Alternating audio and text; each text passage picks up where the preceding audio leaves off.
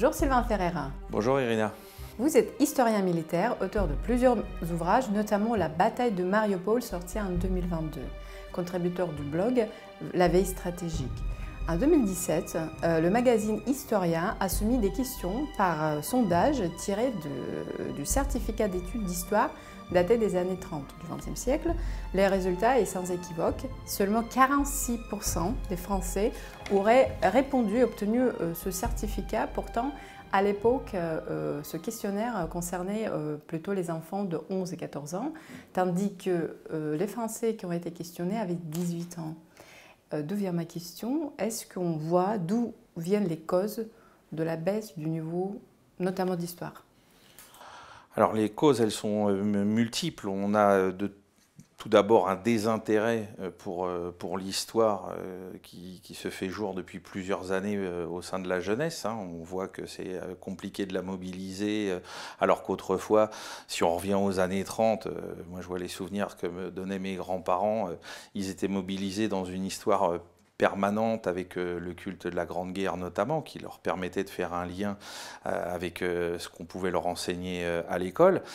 Donc ça, aujourd'hui, ça a beaucoup, beaucoup disparu. Il y a encore des endroits où on essaye de faire ce lien, mais il est de plus en plus ténu. Et donc on a un engouement qui a baissé. On a aussi un rapport au temps, c'est-à-dire que les, les, enfants, les jeunes générations d'aujourd'hui n'ont pas le même rapport au temps que celui de ma propre génération, donc s'intéressent moins à ce qui s'est passé euh, hier. Hein. On vit dans un monde de la vitesse, de l'immédiateté, et donc euh, parler du passé en soi, c'est pas exceptionnellement intéressant. Et puis après, bah, on a l'éducation nationale qui joue un rôle qui est compliqué parce que bah, là encore, quand je vois les souvenirs qui sont les miens ou ceux de mes grands-parents, on avait une histoire chronologique comme base. Hein, euh, dans les classes, on avait une frise chronologique qui partait du mur du fond de la classe et qui allait jusqu'au bureau euh, du maître ou de la maîtresse. Et donc, ça donnait déjà un repère euh, physique constant aux enfants, hein, cette, cette, frise. Et aujourd'hui, on a décidé de voir ça, d'aborder ça par concept Hein, de dire voilà, on va prendre des concepts au milieu de l'histoire, on va, on va, un peu embrouiller tout ça au-delà des, dates, alors qu'on s'intéresse à des concepts quand on est, euh, euh, je sais pas, en master ou ce genre de choses, pourquoi pas. Quand c'est pour des gamins qui sont à 8-9 ans, bah là, on a plutôt tendance à les perdre et à les désintéresser par rapport à ça, notamment parce qu'on leur donne pas la place sur cette frise, parce que moi, je me souviens très bien de l'intérêt que j'ai eu moi pour devenir historien, c'est qu'on avait tous notre place sur cette frise en disant bah, vous, vous êtes ici, et puis il y a tout ça qui s'est passé derrière vous, avec des périodes qu'on connaissait, parce que bah, euh, bien évidemment, euh, nos grands-parents, nos arrière-grands-parents avaient traversé une partie de cette histoire, qui était en plus la partie probablement la plus dramatique de l'histoire de l'Europe au XXe siècle. Et moi, je sais que c'est comme ça que ça m'est venu. C'est quelque chose qui est venu à travers ça, parce que ça avait touché ma famille, et parce que bah, je voyais sur cette frise que 1914-1918, c'était pas si loin de moi, 1939-1945, pareil. Aujourd'hui, les enfants, quand vous leur parlez de ces choses-là, c'est comme si vous leur parliez de choses qui se passent à l'autre bout de la galaxie. Donc ça n'aide pas, hein, la façon dont on l'enseigne, ça n'aide pas à intéresser la jeunesse à sa propre histoire, parce qu'elle n'y trouve pas au départ sa place. Depuis quelques jours, nous avons euh, le nouveau ministre euh, de l'Éducation nationale et les choix des ministres, normalement, sont assez critiqués par la droite française, notamment euh, le ministre de l'Éducation nationale les traite, considère comme idéologues. Est-ce que l'enseignement d'histoire est politisé et du piquant? Je pense que l'enseignement de l'histoire où qu'on soit, euh, quelle que soit la société, quel que soit le pays, il sera toujours d'une manière ou d'une autre politisé. C'est un biais, euh, on peut lutter contre, mais on ne peut pas euh, le réduire définitivement. C'est impossible. On ne peut pas s'en passer. Il y aura toujours quelque part une petite once de politisation dans la façon dont on va le faire. Alors en France, c'est un peu particulier. Euh, parce que bon, la droite française, là, euh, on peut critiquer la nomination de c'est Gabriel Attal, hein, et puis avant c'était Papendia, etc. ça change rien. Les gens qui critiquent quand ils ont le pouvoir, ils changent rien en soi, de manière fondamentale. On peut dire que ça fait depuis 45, 50 ans que l'enseignement de l'histoire a été lentement mais sûrement euh, moi je dirais gangréné par l'esprit de mai 68, mais pas que, et qu'on est passé justement de cette histoire chronologique chez les enfants et chez les jeunes à cette histoire conceptuelle fourre-tout qui veut plus rien dire et qui ne leur apprend finalement plus rien. Et la droite française, dans tout ça, a autant de responsabilités que, je ne sais pas, euh, sous euh, François Mitterrand ou, euh, ou sous Chirac plus tard. Hein. Voilà, il n'y a pas. L'idéologie de mai 68, elle a finalement réussi à être introduite de manière transpartisane dans tous les courants politiques français. Et à part peut-être quelques, quelques reliques de la vieille droite gaulienne euh, qu'on peut trouver, euh, euh, je sais pas, chez Florian Philippot ou chez Philippe de Villiers, voilà, tout ça reste très marginal, mais globalement, tout le monde est pour cette espèce de melting pot culturel historique et personne ne changera fondamentalement rien, malheureusement pour le moment. Et donc, ça, serait, ça va toujours rester dans l'idéologie? Je, pense qu'on n'y échappera pas. Je pense que c'est euh, et puis surtout ça va rester dans l'idéologie qui est la plus euh, destructrice, c'est-à-dire celle qui veut qu'on voue aux gémonies une partie de notre histoire, qu'on soit sans arrêt dans des, affaires de repentance, etc. Alors que finalement il faudra avoir une attitude comme celle de, Bonaparte quand il a décidé de prendre le pouvoir, c'est-à-dire qu'on accepte tout dans notre histoire, depuis, euh, depuis le baptême de Clovis jusqu'au comité de salut public pendant la Révolution française, hein, c'est la phrase de, Napoléon quand il prend le pouvoir, je prends tout, je suis l'héritier de tout. Eh bien, quand on enseigne l'histoire de son pays, on prend tout, avec euh, effectivement des pages qui sont noires, sur lesquelles on n'a pas insisté avant. Ça, c'est vrai. C'est-à-dire que dans les années, euh, justement, dans les années 30, dans les années 40, pour dire, ah bah oui, la France, elle a peut-être des choses, euh, des pages sombres, comme on dit, des, difficultés à, avoir assumé telle ou telle responsabilité, c'est vrai. Mais de la basculer que dans ça. C'est pour ça, voilà, le, curseur pour qu'il soit au milieu, je pense qu'on n'y arrivera jamais. Par contre, c'est vrai qu'il faudrait le redresser parce que là, en plus, maintenant, on va voir arriver le wokisme euh, là-dedans. On va nous dire que tout est de la faute des hommes euh, blancs et que si on avait laissé la place aux femmes, etc. Alors, j'attends de voir ces gens ce qu'ils diront de Catherine II. Hein. Ça me fera beaucoup rigoler, j'imagine. Mais voilà, donc je, je pense que on est arrivé à un autre extrême que celui qu'on a pu connaître, par exemple, avant 14. Hein, en France, on avait une histoire qui était très politisée dans l'autre sens, qui était très portée sur la revanche contre l'Allemagne, etc. Ce qui n'était pas bon non plus en soi, euh, en termes scientifiques, parce que même si c'est une science humaine imprécise, ça reste quand même une science. Et donc, euh, être toujours dans la politisation d'un côté ou de l'autre, euh, c'est dommageable. Aujourd'hui, ce qu'il faudrait, c'est essayer de tendre vers quelque chose de médian. Voilà. Catherine II aimait bien échanger avec euh, les philosophes français. Ah bah oui, oui, je sais. Et à un moment donné, elle lui a dit stop, ça peut être dangereux. Ah oui. À l'heure du 75e anniversaire euh, du débarquement, la porte-parole russe, et là on va revenir à notre histoire commune en quelque sorte, euh, a appelé à ne pas minorer le rôle de l'Union soviétique dans le victoire de la Deuxième Guerre mondiale. Vous connaissez très bien à quel point c'est important cette question-là fondamentale ah pour les Russes et pour les anciennes républiques soviétiques également. Et ça, je parle de tout le monde, de l'Ukraine, de l'Arménie, de toutes les, euh, les républiques parce que euh, selon des différentes, et vous en tant qu'historien vous allez euh, me dire peut-être un chiffre plus exact, il y a à peu près 26 millions de morts, euh, tant militaires que civils, mhm. dans cette guerre de la part de l'Union soviétique. Et ma question est très simple et, et importante à mes yeux. Est-ce que nos petits-enfants vont oublier ces victimes? Alors, en tant qu'homme et en tant que citoyen, j'espère que non. parce que ce serait une catastrophe scientifique en soi, de toute façon, et puis humaine. Euh, maintenant, effectivement, vu ce qui se passe euh, depuis 2007 euh, et la prise de position de Vladimir Poutine à Munich sur la position de la Russie et sa sécurité en Europe, on a vu se redéployer peu à peu toutes les mauvaises tendances de la guerre froide euh, au niveau du discours, au niveau de l'idéologie, au niveau de la propagande, et pire encore, c'est-à-dire qu'on a vu revenir, mais on a vu franchir des caps que même à l'époque des années 50 euh, ou 60, on n'avait jamais franchi en Occident. C'est-à-dire que l'hystérie propagandiste à laquelle on assiste depuis maintenant à peu près euh, donc deux ans, elle est unique dans notre histoire commune. On n'a jamais vu ça. C'est-à-dire que ce que reprochait, euh, euh, enfin ce que craignait Maria Zakharova euh, au 75e anniversaire du, débarquement, on, est allé encore plus loin aujourd'hui. Donc effectivement, on peut craindre que en Occident, on finisse par oublier que le rôle majeur essentiel et premier dans la victoire contre le nazisme a été joué par les peuples d'Union soviétique et par personne d'autre. Donc oui, on peut malheureusement le craindre parce que bah, il y a cette fâcheuse tendance de vouloir euh, bah, passer ça pour perte et profit.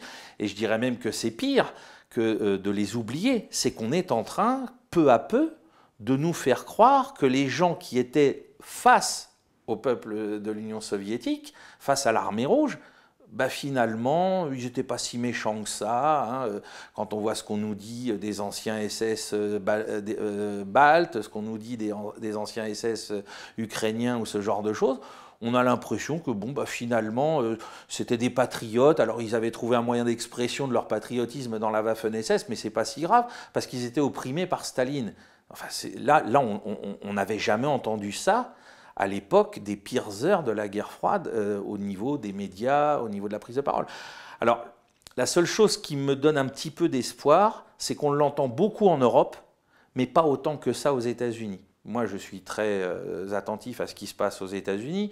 J'ai la chance d'être quasiment bilingue, de beaucoup travailler sur euh, des, documents. je rappelle que nous, Européens de l'Ouest, si on sait ce qui a été la Grande Guerre patriotique, c'est grâce à un historien américain, il s'appelle David Glantz, qui est un ancien colonel de l'US Army. Hein. c'est lui qui nous a dit, mais euh, arrêtez de, dire n'importe quoi, hein, parce qu'il y a eu quand même une petite tendance à oublier le rôle militaire euh, de l'armée rouge, ses capacités, ses qualités, ses innovations, hein, notamment l'art opératif. Et lui nous a un peu réveillés dans notre milieu d'historien militaire à la fin des années 70, début des années 80. Et je constate aujourd'hui qu'aux États-Unis, on est moins dans l'hystérie et moins dans la folie euh, de, cette espèce de réécriture de l'histoire que celle à laquelle on est euh, confronté ici en Europe et en France en particulier, parce que je pense que nous, là, en France, on a, on a touché le fond. Enfin, je veux dire, on est le pire pays, je pense, euh, d'Occident dans la façon dont on aborde notre rapport au monde russe et à la Russie aujourd'hui et à son histoire avec nous. moi, puisqu'on parlait de l'enseignement de l'histoire, comment ça vient euh, moi, j'ai une anecdote euh, première pour, euh, comment dire, pour tracer ma curiosité vers le front de l'Est, dont j'ai fait une de mes spécialités. C'est le témoignage quand j'avais 12-13 ans de mon grand-père, qui était prisonnier en Allemagne depuis 1940, quand en juillet 1941, il a vu arriver les premiers prisonniers soviétiques et la façon dont ils ont été traités par les Allemands de manière complètement différente de lui-même et de ses camarades belges ou britanniques. C'est-à-dire que là, il m'a dit, mais euh, on n'a pas compris. Enfin, on a fini par comprendre. On savait la haine qu'avaient les Allemands à l'égard du régime soviétique, euh, c'était des bolcheviks, etc. Et donc, ils avaient moins d'alimentation, ils avaient des conditions euh, d'internement qui étaient catastrophiques. Et euh, mon grand-père me disait qu'une fois, il a voulu, à travers, parce qu'ils étaient en plus séparés par des barbelés, il a voulu passer un quignon de pain à un prisonnier soviétique. Il s'est fait traiter de rouge par le garde allemand qui l'a mis, enfin, qui l'a mis à l'amende et puis qui ensuite l'a pris en grippe jusqu'à ce qu'il réussisse son évasion. Donc là, j'ai compris qu'il s'était passé quelque chose, j'étais pourtant adolescent, qu'il s'était passé quelque chose de l'autre côté et qu'il fallait que nous le comprenions parce que ça n'était pas la même chose que ce qui nous était arrivé à nous et qu'il y avait des raisons particulières, politiques, racistes, très profondes et qu'on ne pouvait pas les passer pour perte et profit sous prétexte que l'Union soviétique était dirigée par Staline.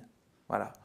Ça me rappelle euh, ces sondages qui ont été faits. Euh, je fais référence parfois lors des, conférences, mhm. juste après la Seconde Guerre mondiale ah et après dans les années, euh, je sais pas, 80 et vers 2015. Mhm. Et vous connaissez ce sondage, la question qui a contribué le plus à la défaite de l'Allemagne nazie. Mhm. Et donc tout début, on disait que c'était l'Union soviétique. Après les années, évidemment, ça ne va pas dire minimiser euh, le, prix payé par les autres, c'est juste mettre à l'effet euh, dans, leur, euh, dans leur ordre. Et donc à la fin de 2015, principalement, et je pense que le sondage a été fait en Europe ou aux États-Unis, ça peut-être... Et donc en 2015, les gens répondaient massivement, c'était les allées, donc c'était les États-Unis d'abord. Ayant complètement oublié que le deuxième front a été quand même ouvert un petit peu plus tard. Ah bah oui, oui, tout à fait. C'est-à-dire que les, États-Unis, avec le soft power qui est le leur, euh, depuis euh, les années 60, hein, on a vu euh, apparaître ça à partir du, jour le plus long dans les années 60, ils ont commencé à faire une vague de films pour nous expliquer leur vision de la Seconde Guerre mondiale à nous occidentaux. Hein, euh, nous, on n'avait pas accès aux films soviétiques qui, étaient tournés à la même époque. Hein. on y a accès un peu depuis la chute de l'Union soviétique. On peut aussi faire des comparaisons, c'est assez intéressant. Euh, mais du coup, dans la jeunesse, moi je le vois par rapport à mes enfants, mes grands-enfants, bah, mes grands-enfants, si je leur avais pas expliqué ce qui s'était passé de l'autre côté, euh, ils en resteraient aux soldats Ryan, à Band of Brothers, euh, Pacifique, etc. Pour eux, bon, bah oui, c'est les Américains euh, qui ont libéré l'Europe. Moi, je, reviens de, Normandie. Aujourd'hui, en Normandie, ça devient encore plus compliqué. C'est que même les Britanniques sont effacés. C'est-à-dire que le, souvenir le plus vivace du débarquement en Normandie, c'est la partie américaine. C'est pas euh, homogène entre les Britanniques, les Canadiens et les Américains. La partie la plus visitée, la plus euh, dynamique et où le public se tourne le plus facilement, c'est celle où euh, sont arrivés les Américains. Donc même les Britanniques sont soumis à cette modification, si on peut dire, de la mémoire, parce qu'ils ont quand même joué là aussi en Normandie un rôle majeur. Mais on se rend compte que voilà le, soft power américain écrase tout, euh, alors que, bon, effectivement, quand je regarde depuis euh, plusieurs années maintenant, je crois depuis 2003, les défilés de la victoire du 9 mai, à chaque fois, euh, et même encore l'année dernière, et peut-être encore cette année, je ne m'en souviens plus précisément, mais Vladimir Poutine mentionne constamment la présence des alliés occidentaux comme contributeurs euh, à la victoire finale contre le nazisme. Il parle même de, des mouvements de résistance hein, euh, euh, partout en Europe de l'Ouest, en Yougoslavie, etc. Donc la Russie, quelle que soit sa géopolitique, quelles que soient ses intentions, d'aujourd'hui n'oublie pas que les autres étaient là eux aussi au combat. Donc c'est terrible d'imaginer que nous, on soit en train de l'effacer pour des questions politiques immédiates. C'est ça ce qu'on appelle la réécriture de l'histoire ou c'est trop fort? Ah non, c'est ce que nous en France on condamne sous le terme de révisionnisme. C'est du révisionnisme. Ce que les Russes appellent la réécriture. Voilà, c'est ça. Mais nous en France, euh, quand vous dites les chambres à gaz n'ont pas existé, c'est du révisionnisme. Si vous dites que l'armée rouge, euh, c'est pas elle qui a gagné la majorité des combats qui ont été menés contre la Wehrmacht, ben vous faites aussi du révisionnisme. C'est tout. Voilà. Alors après, vous pouvez dire oui, euh, mais c'était l'instrument de Staline. Ça, après, il y a tout, tout, tout, ça est avéré et tout ça mérite d'être rappelé. Euh, bien évidemment, on ne va pas mettre euh, Joseph Staline sur un piédestal, euh, c'est pas possible. Mais les soldats, les combattants, les, et puis l'art de la guerre, hein, parce que moi, ça, c'est ma spécialité. L'art opératif qui a été développé dans l'armée rouge par Svechin, puis ensuite par ses disciples, donc que ce soit Tukhachevsky, que ce soit Zhukov, que, que ce soit Isserson, Triandafilov, etc. Ces gens-là ont modifié radicalement ce qu'est l'art de la guerre aujourd'hui. Et euh, le fruit de mes recherches à l'heure actuelle, c'est que personne d'autre, à part l'armée rouge entre 44 et 45, n'a été capable de mettre en œuvre un tant soit peu cette révolution conceptuelle et intellectuelle euh, dans, la réalité des combats, et alors à quelle échelle, hein, puisque bien évidemment la libération euh, de la Biélorussie, de tout le reste de l'Ukraine en 44, des pays baltes, etc., c'est des échelles qui échappent à notre même conception d'Européens de l'Ouest. Et pourtant, c'est eux qui l'ont fait. Donc euh, si on est là à se dire ah ben non, c'est pas important, on va aussi échapper à ça. Et moi, j'invite tous les gens qui me disent Ah, mais moi, je, l'impérialisme russe, etc. Ben oui, mais si, si c'est ton ennemi, connais-le comme tu dois te connaître toi-même, parce que si tu refuses sous prétexte que c'est ton ennemi, qu'il ne serait pas capable de penser, il ne serait pas capable de, s'instruire, etc., bah, tu ne battras jamais. Parce que tu vas oublier qui il est et quelles sont ses capacités. Et ça, ça fait partie des éléments qu'on ne voyait pas pendant la guerre froide. On critiquait le communisme, on critiquait pas les Russes, on critiquait pas les peuples d'Union soviétique c'était différent, c'était l'idéologie marxiste-léniniste qui était critiquée. On ne s'attaquait pas au peuple, on ne s'attaquait pas ni à la culture russe, ni à autre chose. Là, on en vient à nous dire, ces gens-là ne sont pas capables de penser, ces gens-là ne sont pas capables de, s'instruire, ne sont pas capables de faire la guerre. Ah bon, bon très bien. Enfin, intellectuellement, c'est une réduction, mais terrible, et qui peut avoir des conséquences, même quand on est un ennemi de la Russie, qui peut avoir des conséquences catastrophiques. Et c'est pour ça, ça va de pair avec ce que je disais tout à l'heure, qu'aux États-Unis, on n'en est pas là. Parce qu'on n'oublie pas de penser qu'il y a toujours une nécessité de connaître l'autre quand il faut s'affronter à lui. Pour revenir à l'actualité, euh, donc franco-russe notamment, euh, comment voyez-vous en tant qu'historien l'escalade entre la Russie et l'Occident maintenant? Comme je vous disais, on, est revenu à quelque chose euh, au départ qui ressemblait à la guerre froide, et puis maintenant qui a dépassé en termes d'intensité et de folie la guerre froide. Et puis par contre, je pense que là où on s'est voilé la face par rapport au biais que je viens d'expliquer, bah, c'est qu'on s'est dit, mais euh, euh, voilà, euh, on va faire des sanctions économiques, on va effondrer l'économie russe. Bah oui, bien sûr, avec toutes les terres rares qu'il y a en Russie, avec toutes les matières premières que seule la Russie possède, etc. Il va suffire de quelques sanctions. Ces gens-là, mon bon monsieur, ne sont pas capables d'y résister.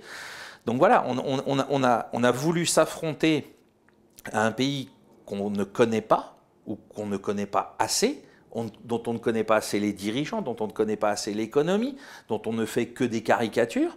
Et puis, bah, euh, au final, au lieu de le vaincre, ou même au lieu de rivaliser avec lui, bah, on se retrouve ridiculisé. C'est-à-dire qu'aujourd'hui, l'économie euh, qui reprend du poil de la bête après avoir subi un petit ralentissement immédiat, c'est l'économie russe. Hein. Jacques Sapir l'explique largement et bien mieux que moi il a dit voilà, il y a eu un petit ralentissement au cours euh, des six mois qui ont suivi le déclenchement euh, de la guerre en Ukraine. Et puis depuis, bah, ça y est, c'est reparti. Hein. on voit même que le, taux d'emploi en Russie augmente, etc. Euh, l'industrie est en train de, prendre des marchés là où les Européens les ont abandonnés. On avait une imbrication économique entre, bien sûr, l'Allemagne et, la Russie, puis même nous, Français, avec l'économie russe. Bah, tout ça est en train de disparaître, mais ce n'est pas au détriment des Russes. C'est-à-dire que les Russes petit creux de vague, bah, il va falloir qu'ils fassent eux-mêmes des voitures, qu'ils fassent eux-mêmes des avions, qu'ils fassent eux-mêmes tout ça. Et on se dit qu'un pays qui a été capable d'envoyer le premier homme dans l'espace, il ne va pas avoir de difficulté à long terme à remettre tout ça en route à son propre profit. Alors, pendant que nous, du coup, depuis 12 euh, mois, nos économies en Europe et en France en particulier s'effondrent littéralement. Voilà, donc on est, euh, on est dans des dynamiques qui sont euh, complètement opposées à ce qui s'était passé pendant la guerre froide. Parce que pendant la guerre froide, effectivement, on voit aujourd'hui en tant qu'historien bah, que l'économie soviétique euh, s'est effondrée peu à peu, alors que les économies capitalistes occidentales et américaines en particulier, malgré des crises euh, comme celle qu'on a pu rencontrer en 88, continuaient d'avancer entre guillemets et de progresser et d'avoir de la prospérité, d'avoir des avancées techniques, technologiques. Là, on n'en est plus là on n'en est plus là. C'est-à-dire qu'on a voulu croire qu'on en était encore là, mais on a oublié que euh, les Russes, ok, ils ont passé une sale période de 91 à, 4, on va dire 99-2000, mais depuis 2000, euh, alors euh, sous l'impulsion pour certains, et puis d'autres diront sous la férule de Vladimir Poutine, bah, ils ont restructuré leur État, ils se sont réappropriés leurs richesses, et ils ont remis leur, leur, pays sur les rails. Alors ça prend plus de temps parce qu'il y a des problèmes de corruption, de ceci, de cela, mais ça ne veut pas dire que ça avance pas. Hein, et donc là, nous, on s'est complètement trompé sur cette, sur cette confrontation. On a voulu rejouer la guerre froide, mais plus du tout dans le même contexte. Euh, pourquoi, d'après vous, les pays euh, de l'Europe occidentale ont choisi la position pro-Ukraine dès le début de ce conflit? Les, pays de l'Europe occidentale, euh, leur souveraineté, elle est, elle est quasiment nulle aujourd'hui. C'est-à-dire que l'Union européenne, en tant que structure bureaucratique, gère la souveraineté des États européens. C'est-à-dire qu'aujourd'hui, ce n'est pas à Paris qu'on décide de suivre euh, euh, la politique en faveur de l'Ukraine ou pas. C'est Madame van der Leyen qui décide à la place d'Emmanuel Macron et Emmanuel Macron qui suit. Alors, il n'a pas besoin qu'on lui donne un ordre. Hein, il le fait parce qu'idéologiquement, il est sur les mêmes rails que Madame van der Leyen. Mais on voit bien, cette, cette, cette guerre nous a permis, nous, Européens, pour ceux qui en doutaient encore, de comprendre que nous avions perdu notre souveraineté, définitivement. Alors ça fait des années que des gens le, disaient, euh, mais personne ne voulait les croire parce que ça concernait plutôt l'économie, hein, pas trop la politique régalienne. Et on le sait bien, le, maximum dans la politique régalienne, c'est le droit de la guerre. ou de la paix. Hein. c'est là le, dernier carré, entre guillemets, de la souveraineté d'un État. Est-ce qu'il fait ou non la guerre? Est-ce qu'il décide ou non de la guerre? Et là, on voit bien ce n'est plus le cas. C'est-à-dire que tout s'est orchestré à Bruxelles et les États européens ont suivi Bruxelles. Et Bruxelles ne suit que l'agenda des États-Unis d'Amérique. Il faut bien être clair là-dessus. Il n'y a pas de général de Gaulle en France. Euh, il n'y a plus même de Jacques Chirac ou de Gerhard Schröder pour dire euh, non, on ne va pas euh, se mettre dans cette guerre avec, avec, l'Ukraine et la Russie. On va rester en marge. Et d'ailleurs, c'est pas le, 22, le 24 février que ça s'est joué. On s'en rend compte a posteriori que bah, nos dirigeants nous disent Ah ben non, en fait, on avait décidé bien avant, depuis les accords, euh, euh, qui, les accords de Minsk, qui devaient permettre d'éviter cette guerre. C'est-à-dire qu'on a triché dès le départ en refusant de, jouer le jeu de la diplomatie et de la paix. On a joué le jeu euh, pas très reluisant et pas très honnête de mentir à la Russie en disant non non on va faire des accords on va essayer d'avoir la paix. Mais en fait c'est pas ça qu'on veut. Ce qu'on veut c'est gagner du temps pour armer l'Ukraine pour qu'il y ait la guerre. Là, il y avait déjà plus de souveraineté. Parce qu'on sait bien que derrière ces, discours de Mme Merkel ou de François Hollande, les gens qui sont à l'œuvre, c'est euh, Mme Nuland, M. Kagan euh, euh, et, puis, et, puis, Blinken aux États-Unis. C'est eux qui font les choses. Et tout le monde reprend le là de ces gens-là. Il n'y a personne qui a d'autonomie propre. Donc le choix euh, de dire euh, non, je ne vais pas le faire. On a vu par exemple avec les élections en Italie avec Madame Meloni qui s'est affichée soi-disant comme euh, patriote, comme voulant tordre le cou à l'Union européenne si c'était nécessaire, etc. Sur l'Ukraine, elle s'est alignée mais comme un petit soldat dès le premier jour. Elle a même eu des, des mots très durs quand Silvio Berlusconi était encore de ce monde parce qu'il avait osé rappeler que peut-être, bon, voilà, Vladimir Poutine étant un ami personnel et puis la Russie euh, n'ayant jamais fait de mal à l'Italie, il n'y avait peut-être pas nécessité d'aller armer euh, les Ukrainiens. Voilà, donc même ça, c'était pas possible. Même ça, c'était pas entendable. Donc aujourd'hui, on suit euh, le département d'État américain, euh, qu'on le veuille ou non, parce qu'il n'y a pas d'homme politique en Europe qui est capable de dire euh, bah non, notre, notre destinée n'est pas là. Notre destinée est dans une neutralité, non pas de béni oui-oui, ça ne veut pas dire qu'il faut laisser la Russie faire tout et n'importe quoi, mais ça veut dire qu'au contraire, comme nous l'a laissé comme héritage, je pense, le général de Gaulle, c'est dire voilà, nous, la France, nous existons et nous devons imposer des choses aux uns comme aux autres, par le biais de notre bienveillance et de notre réelle neutralité. Or aujourd'hui, bah, voilà, je pense que, euh, comme le disait Vladimir Poutine il y a quelques jours, hein, les Américains nous demanderaient de nous pendre.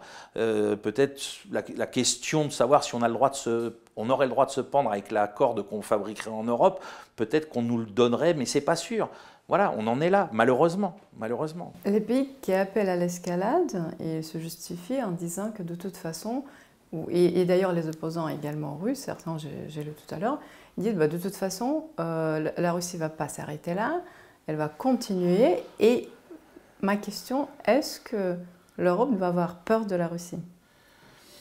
Je pense, que les Européens, euh, ce qu'il faut comprendre, euh, si on parle des peuples, par rapport à ce qu'on vient de dire sur notre situation économique et sociale, c'est que euh, quand on sort dehors et qu'on n'est plus sur les réseaux sociaux ou sur les plateaux télé, euh, les gens n'en ont plus rien à faire, malheureusement, de ce qui se passe en Ukraine. Parce que la situation économique de chacun est catastrophique. Donc les gens, euh, vous leur demandez ce qu'ils pensent de ce qui se passe à Odessa hier ou ce week-end, etc., ils s'en fichent complètement. Parce que pour eux, ça n'est plus d'actualité les gens vivent dans un, risque économique euh, très fort. Euh, j'ose rappeler un risque énergétique qui risque d'être encore plus important cet hiver qu'il ne l'a été l'hiver dernier. Donc euh, les, peuples sont déconnectés de cette problématique-là. Alors ensuite que les dirigeants surjouent, euh, exploite euh, à travers les médias des peurs pour essayer de, faire euh, l'union sacrée autour d'eux, etc. Bon, même ça, je pense que ça marche plus hein, de toute façon, mais ils peuvent quand même encore tenter le coup. Mais ça relève des appareils étatiques, ça ne relève plus des opinions publiques ou des peuples, parce que les peuples, pour eux, tout ça, c'est fini. Hein. la guerre en Ukraine, elle est très loin. Elle est très loin. C'est une réalité qui est plus là dans le quotidien des gens. On regarde le paysage médiatique télévisuel, il y a encore un an, CNews, BFM et LCI étaient quasiment accaparés par la question de la guerre en Ukraine. Aujourd'hui, il n'y a plus qu'LCI. Les deux autres chaînes on parle un petit peu de temps en temps quand il y a vraiment une actualité importante. Hein. Si Wagner n'avait pas fait sa, petite balade jusqu'à Voronezh, ils n'en auraient pas parlé. Euh, et, voilà, donc aujourd'hui, euh, les gens, pour eux, c'est un phénomène qui est loin. Alors, je ne dis pas que demain, on a vu la loi de programmation militaire qui a été votée en catimini en France, on ne va pas nous resservir pour des questions de politique intérieure, la peur, euh, de la guerre ou de ce genre de choses. Hein. Ça, ça reste malheureusement impossible, euh, qui est toujours euh, au coin de la rue. Sachant que les dirigeants européens, et notamment Emmanuel Macron récemment, parlaient de la préparation à la guerre de haute intensité. Il faut aussi respecter, une fois encore, ce que nous sommes. la préparation à la guerre de haute intensité pour l'Europe. Mais alors Joseph Staline se, moquait du Vatican en 1944 en disant le pape combien de divisions? Bah, aujourd'hui, euh, nous-mêmes, on doit se poser la question, il nous reste quoi comme armée? En Europe euh, et nous, Français, qui sommes censés avoir l'armée de terre la plus euh, aboutie, la plus puissante, etc. Aujourd'hui, on a une armée importante numériquement en Turquie, mais qui est mobilisée sur son flanc sud avec le conflit syrien, et puis en, interne avec les problèmes que posent les Kurdes. On a une armée polonaise voilà, mais c'est tout. Et, l'armée britannique, et pourtant les Britanniques sont à la, pointe du délire anti-russe depuis le premier jour, hein, parce que puisqu'on parle d'histoire. Et même avant. Oui, et même avant, parce que le, 24 février dernier, enfin pas dernier, le 24 février euh, de l'année dernière, le discours aux communes de Boris Johnson est un discours qui est calqué sur celui qui était tenu au moment de la guerre de Crimée pour parler du, tsar euh, Paul Ier. C'était absolument fou. C'est-à-dire que les, Anglais avaient ressorti toute la thématique euh, et tout le champ lexical du grand jeu du 19e siècle contre la Russie d'un seul coup. mais, sauf qu'ils n'ont plus les moyens qu'ils avaient au 19e siècle, et nous non plus. Donc parler de tout ça, euh, quand on sait que même les Américains s'inquiètent de l'état de leurs en plus, eux, ils savent que le problème majeur qu'ils ont, c'est pas la Russie, c'est la Chine. Enfin, le problème euh, militaire à régler peut-être un jour, il est en Chine et dans le Pacifique, il est plus du tout en Europe. Euh, c'est bien beau de parler de guerre de haute intensité, mais il faut parler de moyens derrière pour la faire. Donc, euh, quand on voit qu'on envoie déjà beaucoup de matériel en Ukraine, qu'est-ce qui reste aujourd'hui pour mener cette guerre de haute intensité? On peut s'interroger. Sachant d'ailleurs que c'était les Anglais qui ont empêché Zelensky, euh, tout début du ah conflit, de négocier la paix. Ah oui, oui, oui, tout à fait. Oui, Ah oui, oui, ça, c'est les révélations du premier, enfin, de l'ancien Premier ministre israélien là-dessus ont été euh, euh, malheureusement passées un peu trop sous silence dans les grands médias, hein, puisqu'il nous expliquait deux choses importantes. La première, contrairement à tout ce qu'on nous a expliqué à l'époque, c'est qu'il n'a jamais été question d'éliminer Volodymyr Zelensky de la part des Russes. Hein, il restait un interlocuteur, qu'ensuite euh, il y a eu cette interdiction qui a été faite euh, euh, par les Britanniques et je pense aussi par les, Américains du département d'État bah, d'aboutir, c'est-à-dire que les négociations étaient ficelées et on n'avait plus qu'à signer, on a dit non. Et puis le troisième élément qu'il faut jamais oublier, sur lequel moi j'insiste beaucoup, c'est qu'à la fin de ce processus, le troisième élément, c'est que le négociateur principal ukrainien a été liquidé. On n'en parle pas. Ah non, ça, non, on n'en parle pas. Ça fait partie des choses qui ont été mises euh, sous le tapis depuis euh, maintenant 18 euh, mois. Et, je pense que bah, voilà, ça fait aussi partie des choses que les peuples ignorent en Europe occidentale parce qu'on leur sert une soupe de, très mauvais goût. Les Russes sont des méchants, les Russes sont des impérialistes. Les Russes. Quand j'étais adolescent, on me disait les Russes en quatre jours ils arrivent à Brest sur l'Atlantique. Ils sont jamais venus et, on sait aujourd'hui historiquement qu'il n'y avait quasiment aucune chance que ça arrive. Euh, donc euh, nous dire aujourd'hui que, je ne sais pas, l'armée russe va même euh, entrer en Pologne ou dans les pays baltes, enfin, c'est une blague. C'est une blague. Ça ne veut pas dire que la Russie n'est pas une puissance qui a un héritage impérial, qui a des modes de fonctionnement impérial, mais en le, prenant, en, comparaison avec les États-Unis, euh, comme dit mon ami Laurent Henninger, c'est un impérialisme qui est très archaïque hein, et, qui est, très limité aux, frontières proches de, de, ce qu'a été l'Empire tsariste, qui n'a rien à voir avec ce que les Américains ont déployé depuis 1945. Et là, c'est très étrange, personne ne s'y intéresse, euh, alors que nous en sommes les premiers, euh, entre guillemets, pas victimes. Enfin, c'est nous qui sommes aux premières loges et qui le subissons.